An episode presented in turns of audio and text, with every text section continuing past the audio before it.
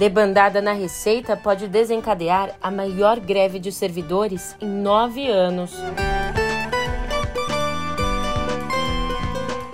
E enquanto o coronavírus mata uma criança a cada dois dias no Brasil, ministro da Saúde minimiza o colapso.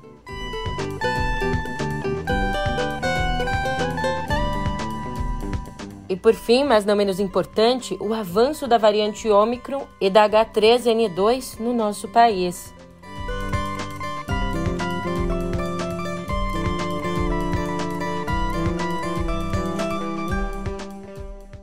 Um ótimo de uma ótima tarde, uma ótima noite para você. Eu sou a Julia Keck e vem cá, como é que você tá, hein?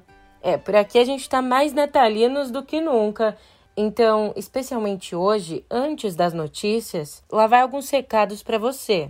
Primeiro, como é de praxe aqui no meio, vamos tirar folga de uma semana. Portanto, nesse ano, essa é a última edição regular da newsletter Ido no Pé do Ouvido, mas voltamos com todo o fôlego do mundo no dia 3 de janeiro. Mas é claro que tem presente para você que nos escuta aqui todos os dias. Amanhã, dia 25 de dezembro, estará no ar uma edição especial do nosso podcast, um papo entre o meio e você. No pé do ouvido, a equipe do meio recomenda filmes, músicas e outras cositas más que você precisa conhecer. Além disso, se você é assinante premium, também amanhã recebe a última edição de sábado do ano, que fala sobre o Natal, mais precisamente sobre Maria, é, nos dois primeiros séculos do cristianismo ela mal aparecia, era-lhe uma figura secundária. Aí, no terceiro, começaram a aparecer orações dedicadas, e então Maria passou a ser compreendida como uma santa capaz de interceder perante Deus. Que houve? Você confere na edição de sábado. E vamos ao noticiário, que não tá tão leve, tão mágico quanto demanda o espírito natalino. Mas fazer o quê? Brasil, né? E por aqui a nata do funcionalismo já articula uma greve que pode ser tão grande quanto a que atingiu o governo Dilma em 2012. Agora, essa e outras notícias no pé do ouvido.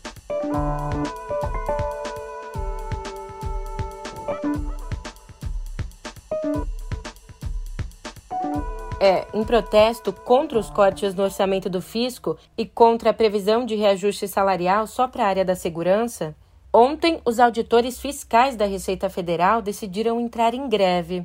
Ali, durante uma assembleia que, segundo o sindicato da categoria, reuniu mais de 4 mil auditores, foi decidido adotar a chamada Meta Zero, traduzindo, deixar sem conclusão ações de fiscalização e não preencher relatórios. Literalmente Meta Zero Bom, além disso, também ficou acertado que nenhum auditor vai aceitar substituir os mais de 600 colegas que entregaram os cargos de chefia. Para resumir, eles querem que o governo regulamente o bônus de eficiência da categoria e recue nos cortes de orçamento previstos.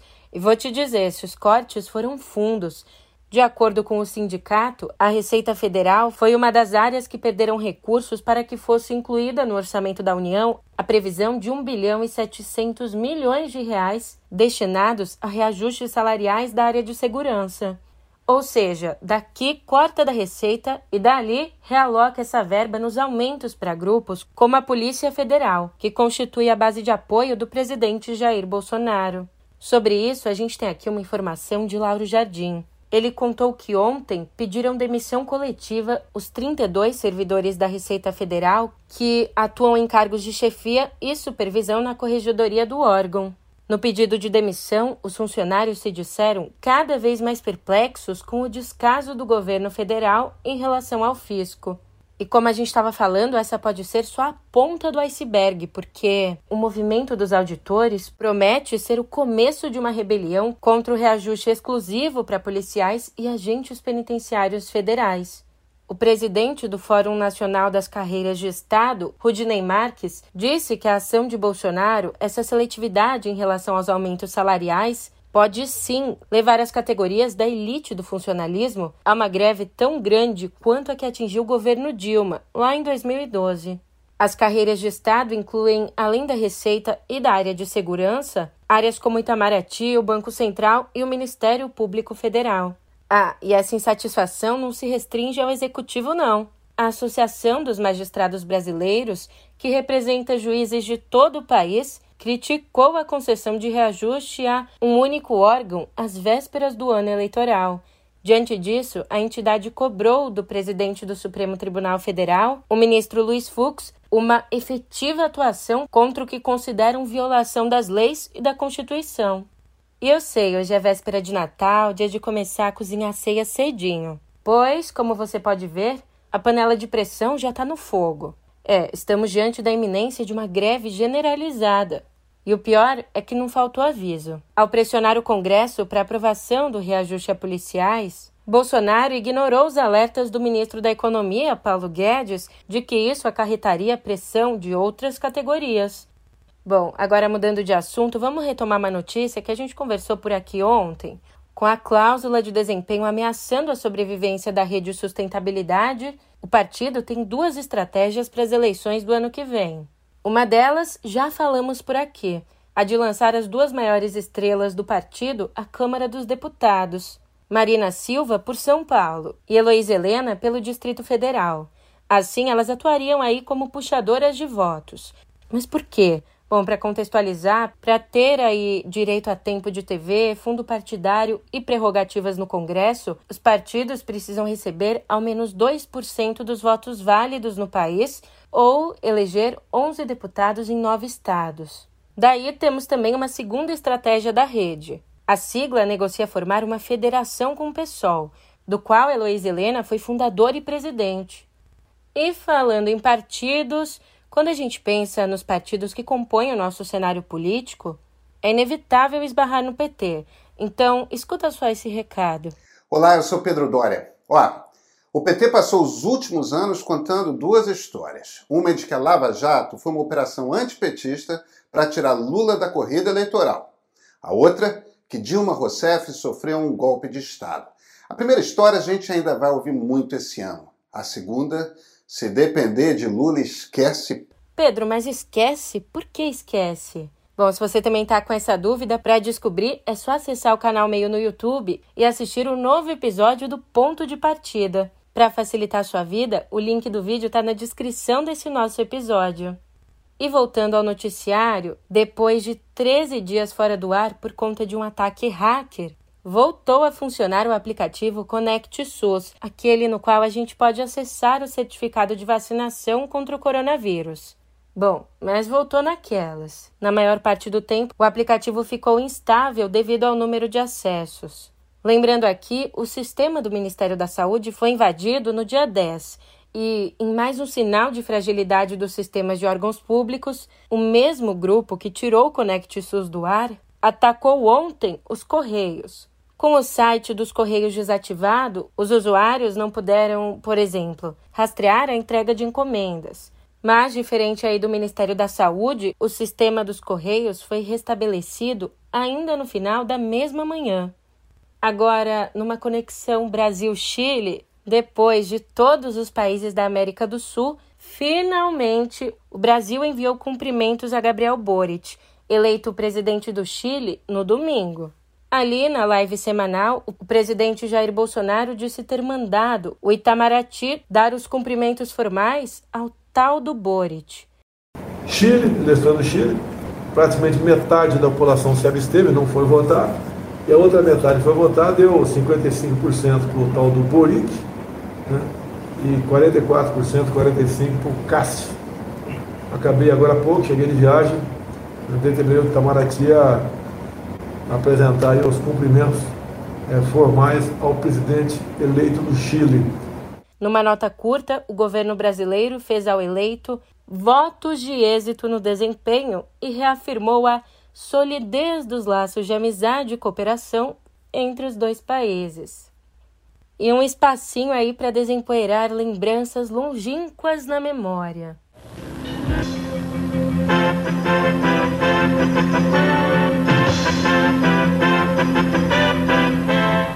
A renúncia de Mikhail Gorbachev e o fim da União Soviética.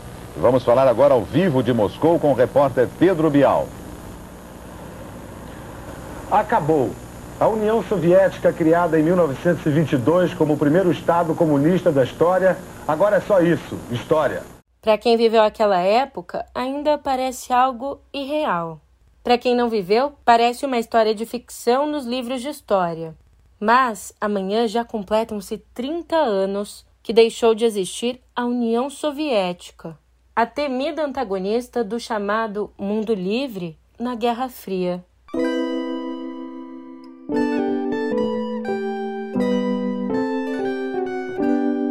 Por mais que o coronavírus tenha sido a segunda maior causa da morte de crianças entre 5 e 11 anos no nosso país neste ano, ontem o ministro da Saúde, Marcelo Queiroga, minimizou a situação ao falar sobre a demora em determinar a vacinação desta faixa etária.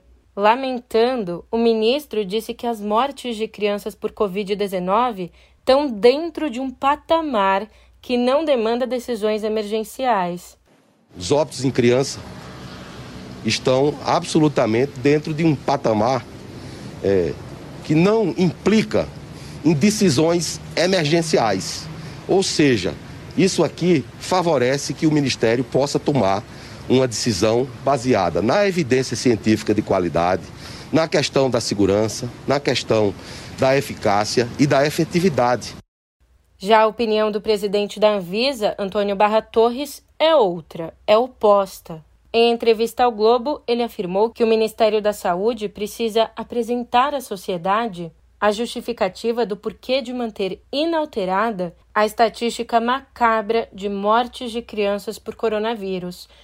Ou seja, a justificativa do porquê não está reagindo. Crianças estão perdendo vidas.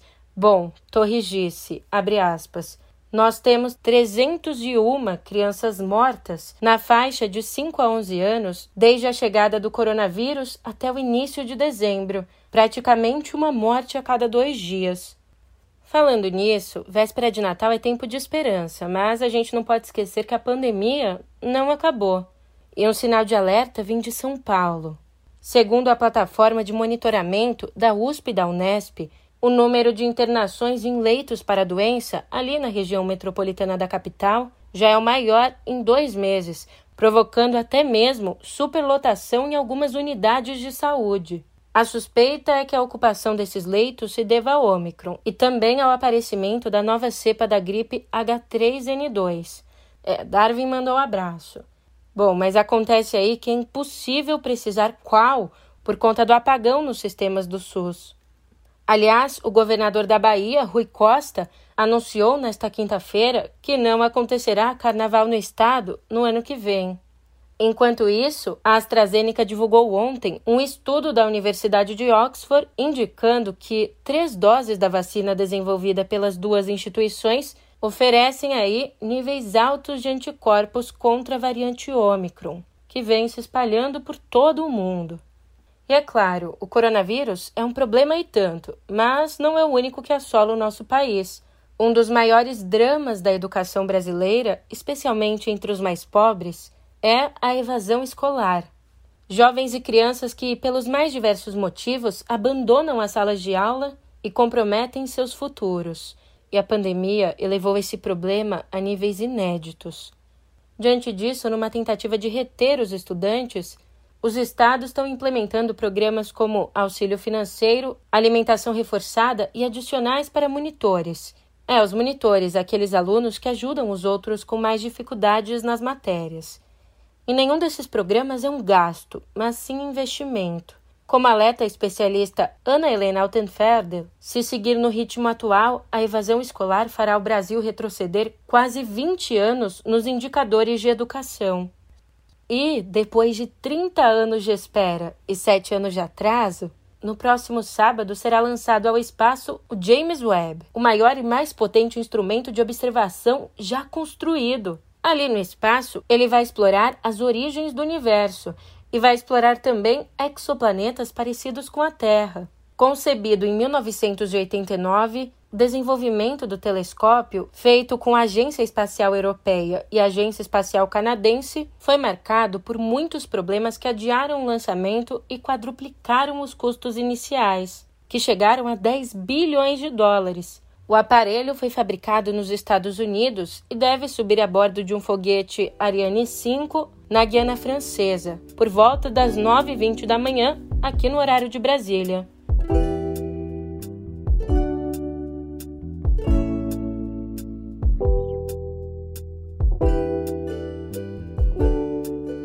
Tudo que me assusta atrai meu interesse. É, quem disse isso foi o ator americano Peter Dinklage, num momento ali de reflexão sobre o novo filme dele, Cyrano, uma versão musical da peça Cyrano de Bergerac, do francês Edmond Rostand. Dinklage não se considera um cantor, e duelos com espadas tão longe da especialidade dele. Um parênteses aqui, porque até o seu imortal Tyrion Lannister, de Game of Thrones, era mais aí de beber e saber coisas. Voltando, ali no original de Rostand, Cyrano, baseado num importante escritor e militar do século XVII, é um nobre, poeta e aventureiro francês com um nariz anormalmente grande, o que o faz ter vergonha de cortejar a prima Roxanne. Em vez disso, o que, que ele faz? Abastece o favorito dela, ajudando o belo e estúpido Christian a usar as palavras certas para conquistá-la. Só que desta vez foi a esposa de Dinklage, Erika Schmidt, que adaptou e dirigiu nos palcos a nova versão, trocando o narigão original pelo nanismo do marido. Para o ator de 52 anos, há um forte paralelo entre o estratagema de Cirano e o catfishing das redes sociais, onde as pessoas criam perfis que não correspondem a quem elas realmente são. Ah, fica de olho porque esse filme estreia no Brasil em março. E tão tradicional quanto a cerimônia de entrega do Oscar é a festa de gala que concede o prêmio honorário a grandes nomes do cinema e acontece em janeiro. Só que, mais uma vez, o coronavírus tinha outros planos. Ontem, a academia anunciou o adiamento do evento, sem uma nova data em vista. Na festa seriam homenageados artistas como Samuel L. Jackson, Danny Glover e Liv Ullmann, por mais que a Califórnia, onde a festa aconteceria no próximo dia 15, tenha a menor taxa de casos da doença nos Estados Unidos, a Omicron está fazendo esses números subirem. Ao menos a entrega do Oscar segue prevista para o dia 27 de março, numa cerimônia presencial. E notícia triste para os fãs de Coldplay.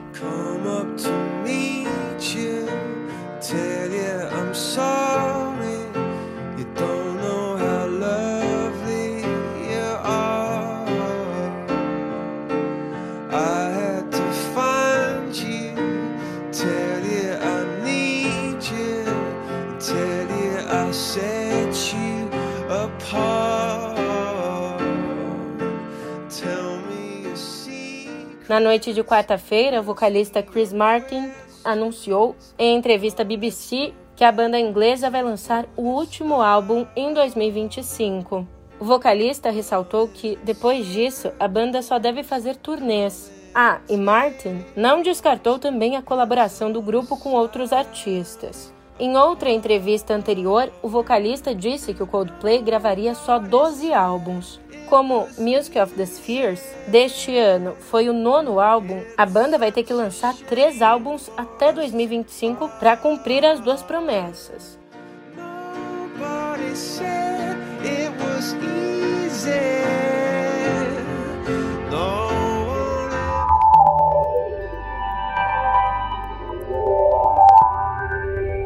Se parte da sua ceia está no forno agora, escuta só. Um pesquisador japonês desenvolveu um protótipo de tela de TV lambível, capaz de imitar os sabores dos alimentos. O dispositivo, chamado Taste TV, Experimente a TV em tradução livre, possui 10 tubinhos na parte superior com diferentes tipos de sabores, como amargo, doce, azedo e apimentado.